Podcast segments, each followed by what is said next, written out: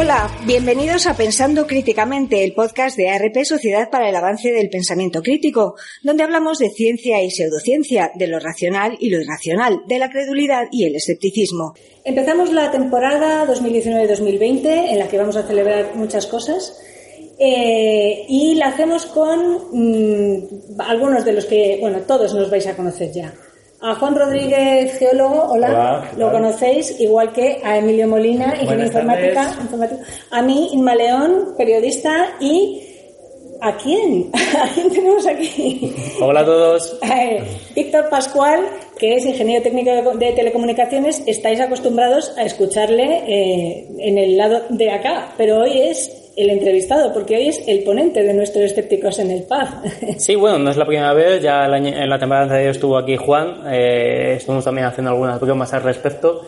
Y bueno, eh, solamente decirles que todos los que escuchéis el podcast, eh, esta temporada empieza conmigo, así que ya solamente puede ir para arriba. Así que eh, si faltáis a esta, la siguiente venís que seguro que es buenísima y la siguiente más y más y más tenemos a muchos ponentes buenos para esta próxima temporada. Sí, va a estar muy bien. Bueno, aparte de ingeniero técnico de telecomunicaciones, eh, es uno de los organizadores de este Estéticos en el PAB, uno de los colaboradores de este podcast y además es secretario de eh, la Asociación Hablando de Ciencia y eh, miembro de la Asociación para Proteger al Enfermo de las Terapias Pseudocientíficas. Sí, exactamente. Bueno, Hoy vamos a hablar del 5G. Es una cosa de la que Víctor quería haber hablado hace tiempo, pero ahora es que está muy de moda. Eh, es esta tecnología que promete cambiarnos la vida, que muchos piensan que va a ser un horror y nos vas a, quitar prejuicios y a quitar ideas erróneas. Para empezar, ¿qué es eso del 5G? ¿Qué es esa quinta generación de, comunicaciones inalámbricas? La, la quinta generación simplemente es una evolución de las tecnologías que ya estamos teniendo de LTE, 3G y 4G. Eh, es más, la tecnología 5G, lo, vamos a ver en la charla, eh, se ve claramente que usa varias tecnologías que ya estaban implementadas en el 4G. Así que mm, simplemente algunas cosillas bastante novedosas, pero casi todo siempre es eh, mejorar lo que ya existe. se hace una, una ampliación en frecuencias, eso sí que sería lo más controvertido de todo eh, que básicamente es la que va a permitir también eh, aumentar velocidades hasta límites claramente que no hemos, visto, no hemos visto. Eh, aquí en España, de momento vamos a la cola en, en velocidades, todo se va viendo, se va viendo cómo se van mejorando las velocidades, cómo se van aplicando la tecnología 5G a diferentes ámbitos de la vida. por ejemplo, hubo, cuando se empezó a implementar esta tecnología en Inglaterra, eh, hubo un, caso muy, muy divertido y es que unos periodistas pudieron hacer una transmisión en, alta calidad eh, en el mismo momento, es decir, una conexión eh, en el momento contra, contra el teleaéreo. y a mitad de conexión se les, se les cortó.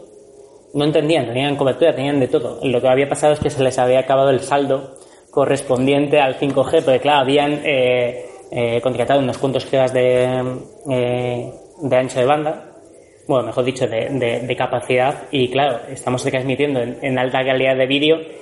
Es que fueron un, par de minutos como muchísimo y ya se habían agotado completamente la tarifa. Em, los peligros del 5G. El peligro del 5G es que te puedes gastar bastante más de lo que tenías calculado. Sí, eh, la verdad es que va a ser muy chulo en algunos, en algunos sentidos. Eh, algunos ponen que va a ser bueno maravilloso y que se va a poder hacer eh, cirugías eh, online, bueno, mm, maravilloso todo. Yo no estoy eh, tan convencido de ello por una sencilla razón, y es que no es porque la, la, la tecnología no sea capaz de dar esa capacidad, sino que los medios de seguridad que tenemos que tener para asegurarnos de que eso pueda funcionar correctamente, básicamente el avance es inviable. Eh, lo siento mucho, es decir, sí, eh, vas a poder estar conectado, pero es que ahora mismo con una conexión de fibra óptica de alta calidad también puedes hacer muchísimas cosas.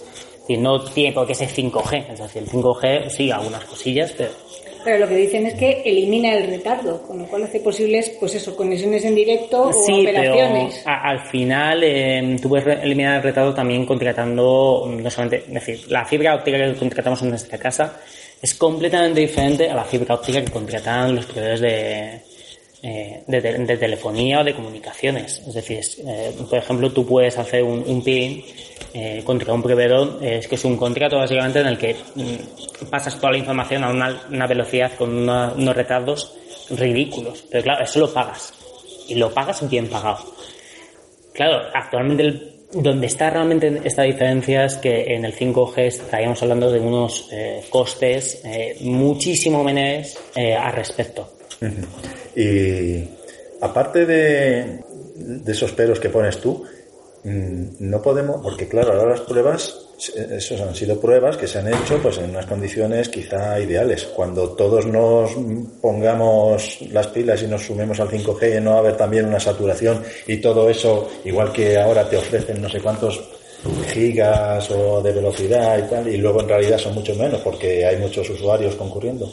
Precisamente una de las cosas que hace el 5G es que es capaz de, delimitar en, radio bastante bien eh, ese tráfico. Es decir, eh, lo que consiguen las, eh, las antenas que se, ya se implementaron en el 4G ahora con el 5G son muchísimo mejores, es enfocar exactamente la radiación hacia el usuario. Entonces puedes usar la misma frecuencia en el mismo momento, que es cosa que no existía antes, a diferentes usuarios localizados en una, una área bastante cerrada porque pasa a conseguir eh, reducir las interferencias precisamente porque les puedes enfocar muy bien la radiación y que no existan interferencias. Entonces, sí, es posible que existan eh, saturaciones, pero para eso también se han implementado eh, la tecnología de las antenas pequeñas, small cells, que son muy útiles, por ejemplo, en, concentraciones puntuales de personas ante eventos. Por ejemplo, la CEA de Albacete, la CEA de Sevilla, la CEA de, de conciertos y ahí se va a poder eh, básicamente dar cobertura a todo el mundo. Pero bueno, son pequeñas eh, eh, mejoras sobre lo que ya se iba haciendo y lo que te digo, yo estoy encantado con el 5G, cuando simplemente va a haber unas velocidades brutales, a mi día a día no me va a afectar nada. Es decir, que voy a tardar 5 o 10 milisegundos menos en cargar la página de Facebook. A mí no me supone nada. Donde sí va a suponer, por ejemplo, a ser en las transmisiones de periodistas, que en vez de tener que estar usando satélites, van a poder estar usando eh, una pequeña celda de, 5G en el que se van a poder estar conectando. Entonces, es súper tranquilizante para la gente que tiene miedo a las ondas, lo de que se le enfocará la radiación directamente al usuario. Es, es, maravilloso, es decir, te, te, vamos a enchufar más, no, te vamos a enchufar mejor. La, la gran diferencia aquí es que eh, la, la, radiación que va a recibir el, el, usuario, independientemente de que fuese mala o buena, ¿vale? Que ya os digo ya desde el principio que no te pasa absolutamente nada. Eh, la caída de radiación que va a tener un usuario eh, que estuviese, que no estuviese en ese momento haciendo una llamada al lado de alguien que se estuviese haciendo una llamada eh, es muchísimo menos precisamente por ese enfoque, se enfocaliza mucho al usuario al que se necesita. Entonces se mejora muchísimo la eficiencia electromagnética. ¿Tendremos que cambiar de móviles? Sí. Sí, es decir, eh, tú vas a poder usar algunas, algunas frecuencias, porque al fin y al cabo las frecuencias siempre estamos hablando la de 700, la de 800, la de 900, la de 200. Es decir, al final las frecuencias las vas eh, comprando, las vas vendiendo, las vas reutilizando. Es más, el principal problema de coste que va a tener el 5G va a ser el cambiar, eh, resintonizar y en algunos casos cambiar las antenas de eh, televisión. Porque eh, hay una banda de frecuencias para la TET que se la lleva el 5G y eso sí puede eh, suponer coste en algunas, ¿Y, cambiarse, y cambiar, cambiar las antenas que hay ahora también? No, se reutilizan. Ah, o sea, quitas unos... Vas, eh, vas actualizando las antenas. Por ejemplo, eh, tú puedes perfectamente, las antenas que se están aplicando ahora mismo, por ejemplo, vamos a irnos, hay muchas, muchas antenas MIMO, que es un tipo de antena específica, en 4G, ¿vale? Bueno, pues en 5G, pues usa MIMO puedes usar arrays y además puedes usar las M MIMO, que es más exagerado aún que las, las MIMO. Eh, son arrays de antenas de más de 64 antenas puntitas, es como un cuadro de un metro por un metro, algo menos. Y estas son antenas nuevas, pero eso el, el coste es para, siempre para el operador de servicios y tampoco es que tenga un coste virtual. Realmente el principal coste que tienen las, eh, la de antenas es lo que le tienes que pagar eh, al edificio correspondiente. Ese es el principal coste. Luego a partir de ahí que te gastas eh, 50.000 euros más en una antena, puede parecer muchísimo en, eh, a, lo bruto, cosa, ahora mismo no sé cuánto es el precio, lo voy a decir, pero yo trabajo con temas de, de de ferrocarriles, tranvías y trenes, ¿vale? Trabajo para una empresa que se dedica a todo esto. Y después de seguridad que 50.000 es un poco, bueno, ah, ah. porque hay, claro, porque realmente se hacen cosas que depende, hay un volumen económico detrás muy importante, entonces no supone ningún problema. Has dicho que, que esta tecnología 5G eh, va a tomar frecuencias que ahora mismo se están utilizando para la televisión. Sí. Eh, que yo sepa, no conozco a nadie que tenga miedo de las radiaciones que emite la televisión. Sin embargo, eh, con el 5G mucha gente se está poniendo en alerta. Eh, gente que ya venía arrastrando esos miedos de, vamos, desde que existe la telefonía móvil. ¿Ahí ves algo nuevo en, los argumentos de, esta gente para oponerse a la 5G cuando lo que digo, que son frecuencias que ya se están utilizando en televisión, Yo, que nadie dice nada? Sinceramente, creo que ignoran las frecuencias de la televisión por una sencilla razón. Y es que si tú empiezas a criticar las frecuencias de la televisión, no puedes salir en las televisiones para criticar lo malo que son las antenas. Eh, un caso muy, muy sonado que pasó hace dos, tres semanas en el programa de espejo público que pusieron a una antiantena con mediciones y aparecía la tabla de radiaciones de los electrodomésticos. Eh, el primero que pusieron fue eh, el talargo. ¿vale? Yo uso todos los días el talargo en mi casa, me hincho a hacer agujeros, ridículo con el talargo como un electrodoméstico en este sentido. Y dentro de esa lista de la BEA, eh, el microondas y demás, no estaba la televisión. ¿Por qué? Porque no vaya a ser que el espectador la pague. Así que, eh, precisamente el, que genera el miedo es el primero que está interesado en que su principal medio de, de difusión masivo eh, no se enfade con él. Así que en, esa, en ese sentido les da un poco igual. Sin embargo, parece que sí que está, sí que va a plantear problemas o parece que puede plantear problemas a sistemas como el de la meteorología, tengo entendido. Satélites meteorológicos. Exacto. Eh, al final al cabo hay una serie de organismos que determinan qué frecuencias se usan y qué no se usan. El 5G está planteado para frecuencias, imagínate, desde los 700 MHz, que en España es la, la más baja para el 5G, eh, 3,6 si mal no recuerdo, 26 eh, GHz, que es algo que ya se ha planteado en España, pero me parece que no se está eh, usando. Y los, los que lo desarrollaron todo esto, la, la gráfica que te encuentras, están hablando de hasta casi 100 GHz. Pero es que luego cada país es el que tiene que decidir qué bandas de frecuencia se usan y qué se dejan de usar. Mejor dicho, los organismos internacionales son los que deciden. Tú puedes usar bandas de frecuencias intermedias y no pasa absolutamente nada. Tú puedes usar la banda de frecuencia, yo qué sé, de 95. Y luego, es decir, entre el 70 que estés usando y el 95 no haya nada, esté para meteorología. Bueno, tampoco pasa nada. Es decir, al fin y al cabo, sí puede haber gente que, sí puede haber personas que se pueden verse afectadas porque estén usando un sistema o estén usando algo que les afecte económicamente porque les toca cambiar el equipo o lo que sea, pero eso es algo que tienen que decir las organizaciones de cómo reparten el espectro del electromagnético. Entonces, ahí no me puedo meter. A ver, hemos hablado de, miedos que tiene la gente por la salud. Eh, por ejemplo, otro, otra cosa que voy a decir, van a usarlo para espiarnos. Porque lo vamos a tener todo conectado. No sé, es como, como, que ya no se espían por Facebook, es decir. Es decir Pero más, ya saben, te va a controlar el coche, donde entras, si tú pones la calefacción, si. Sí, exacto. A ver, es, cualquier desarrollo tecnológico va a suponer. Eh, un agujero de seguridad en algunos sentidos. Por ejemplo, eh, a mí no me importa tanto el 5G en temas de seguridad en temas de seguridad me importa más bien la, la smartphone, es decir, eh, que todos los, todas las cosas de la casa están conectadas a Internet. Eh, actualmente casi todos los dispositivos que están mm, de tipo casa, ¿vale? al menos que te vayas a una Alexa, cosas por el estilo, sino lo más baratillo, tienen, tienen acceso al puerto 80. ¿vale? El puerto 80 eh, a vosotros no os puede significar nada, os digo que es uno de los puertos, puerto 80 y el puerto del Telner, el, el 23, si mal no recuerdo, son puertos que debido a lo que hay por detrás, mm, la seguridad la verdad es que deja bastante que desear. Y eso es lo que habitualmente se usa. En vez de usar puertos del SSH, el HTTPS, siempre se usan puertos eh, más sencillos. Y eso supone un problema de seguridad. Supone un problema eh, a nivel de vídeos informáticos, por ejemplo. Hay vídeos informáticos que se sabe que como una smart home eh, no esté implementada con la seguridad interna de los dispositivos, vamos, es que se los come. Pero tal cual, son capaces de infectarte hasta, hasta vamos, hasta la heladera. Entonces, ¿es más fácil de hackear?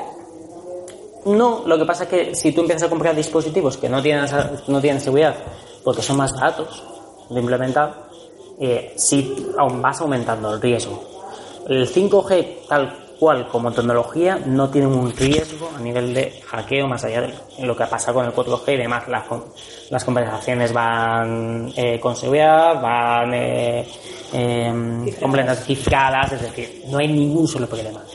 El problema del 5G, sobre lo que me estabas hablando, es si compartes tus datos mucho más y si van a poder saber mucho más sobre ti.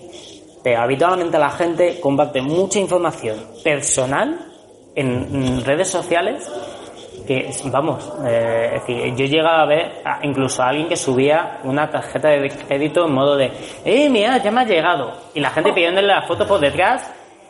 Ahí, porque entonces me preguntáis la foto del número que hay por detrás. Es decir, y también vi, y, es el usuario, no la tecnología. Y, uno también que me, alucinó mucho, que pasó hace, pues hace un mes o algo así, un programa típico americano, un, show rollo Buena Fuente, pues de Estados Unidos, uno de los tantos que hay entonces preguntaban, dice, ¿cuánta información tú eres capaz de dar a una cámara de televisión? Así, porque te pregunten. Entonces, eh, a unos le conseguían sacar el número de tarjeta bancaria, el pasaporte, la dirección completa. Porque había una cámara delante, entonces parece que se nos apaga el cerebro y, pasamos información y vamos contando hasta, vamos, sí. todo. Es como cuando se dice eso, ¿no? De la gente que puede tener miedo a que abusen de ella porque le echen algo en la bebida. no, no, pero si es que el peligro está en que bebas alcohol, que es, que es el... Eh, exacto, es la principal... Cuando bebes alcohol tú más o menos sabes hasta dónde llegas para no perder el sentido. Eso dicen todos. No, lo que pasa es que muchas veces la gente bebe para perder el sentido. en el caso del 5G lo que estoy viendo, por ejemplo, por poner un ejemplo, ¿vale? Eh, eh, ya con las ondas en general, las de telefonía normales, ya tenía algún amigo que decía que yo le intentaba explicar el asunto de que las ondas pues no es más que trastear con la frecuencia electromagnética para enviar una serie de datos. Y que las ondas del sol, el calor que emitimos, etcétera, son exactamente de la misma naturaleza. Pero él me decía, ya, pero es que esas llevan datos. Y era como, estas son malas porque llevan datos. ¿Qué demonios estamos explicando mal? ¿Qué estamos explicando mal? ¿Se te ocurre alguna manera de explicar? También hay gente que dice, es que no puedes decir que las ondas no ionizantes no, eh, son inocuas, porque no es, es falso. verdad, es falso. ¿Qué estamos explicando mal? ¿Cómo se, crees tú que se puede mejorar esa divulgación sobre la inocuidad de, no, No creo que realmente lo estemos haciendo mal. Es decir, siempre se puede hacer mejor. mal no lo estamos haciendo. El problema es que hay mucho cabrón.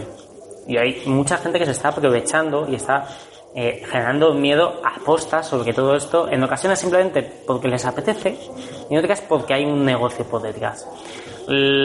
a mi entender, lo único que podemos hacer con esto es seguir dando información, información y nos repetimos. Y volvemos a sacar el efecto electromagnético. Y volvemos a explicar lo que son las ionizantes y lo que no son las no ionizantes y cuáles son los niveles máximos y por qué los niveles son patatitos y por qué este estudio es mm, patata.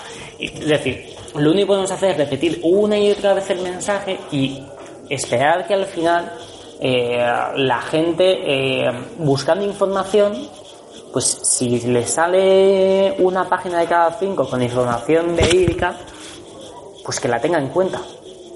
Y también ahí necesitamos los medios de comunicación de todo tipo, ya no solo necesitamos radio, televisión, sino que también, eh, por ejemplo, los buscadores de Internet, Facebook, Twitter, se pongan manos a la obra, cosa que algunos sí están haciendo, se pongan manos a la obra para bloquear estos bulos, para que la primera información que te aparezca de aquí no es la que más me gustas tenga, sino la información que parte de información, eh, que parte de algo más o menos mm, fiable. Es decir, hacer, por ejemplo, un ranking de páginas web de mm, me puedo fiar o no me puedo fiar. Y eso ayudaría muchísimo en todos los tipos de bulo que nos podemos imaginar. Hacemos unas elecciones generales otra vez eh, a la vuelta de la esquina. ya, ya estamos desde hace tiempo con los bulos políticos, volvemos otra vez a los bulos políticos. Y claro, si tú te pones a buscar en algún medio de comunicación, que ellos se llaman satíricos y a mí no me hacen ni gracia, que buscan básicamente generar odio, pues si buscan noticias sobre, hacer inmigración, lo primero que te aparezca son medios de comunicación que más o menos sean serios, que no te aparezca diario un Pepito los palotes que ha publicado una noticia falsa.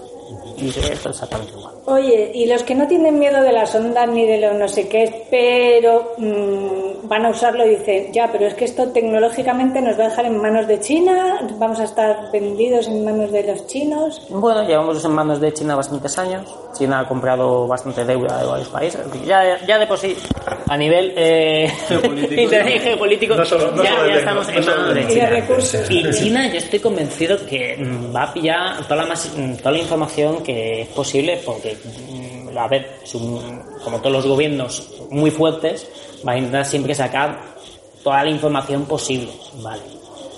Eh, Es que mira, es que ya te están sacando toda la información posible por otros medios. Es decir, ya ha habido mm, mm, cosas gordas con el tema de Facebook, en que se ha visto que han vendido datos. Y Facebook es una empresa americana y el chico parecía súper simpático, súper majo. Es decir, es que ya ellos, países occidentales con democracias consolidadas, consolidadas también te venden los datos. Y, y se lo habrán vendido a saber a quién. Y por norma general no les interesa tanto en saber dónde vives, sino más bien tus hábitos de consumo para poderte vender una moto. En ocasiones una moto, en ocasiones un microondas, en ocasiones eh, un programa de televisión. Básicamente eh, esa información la usan para poder ganar dinero. No hay una estrategia para mm, fastidiarte la, eh, la vida en sí, sino para que te sigas gastando mm, los euros. Simplemente es eso. Y por curiosidad, eh, entre esta gente que vende productos antirradiación y demás, ¿has visto ya algún producto específico para 5G o, siguen, o siguen tirando del stock de tradicional? Eh, van, van añadiendo, es decir, eh, igual que dicen que el 4G es malo, pues ahora cogen y añaden el prospecto, entre comillados, eh, también para el 5G, da igual. Es decir, siempre va a aparecer algún producto nuevo, siempre algún producto que antes se vendía muy bien, le cambian la marca y te venden exactamente la misma pegatina, pega que te ponga el 5 en vez del 4. Es decir, eh, no me he centrado mucho en, buscar, eh, no, no me he centrado mucho en buscar las cosas nuevas que han sacado.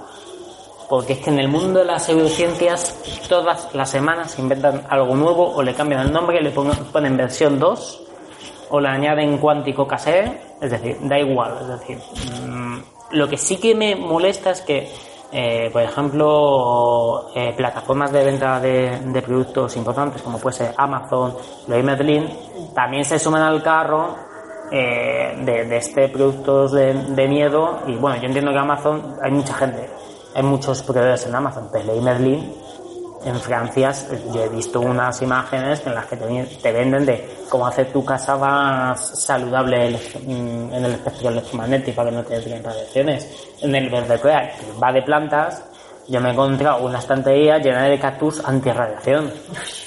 Con el símbolo de radiación de rollo Chernobyl, ¿vale? Radiación Chernobyl.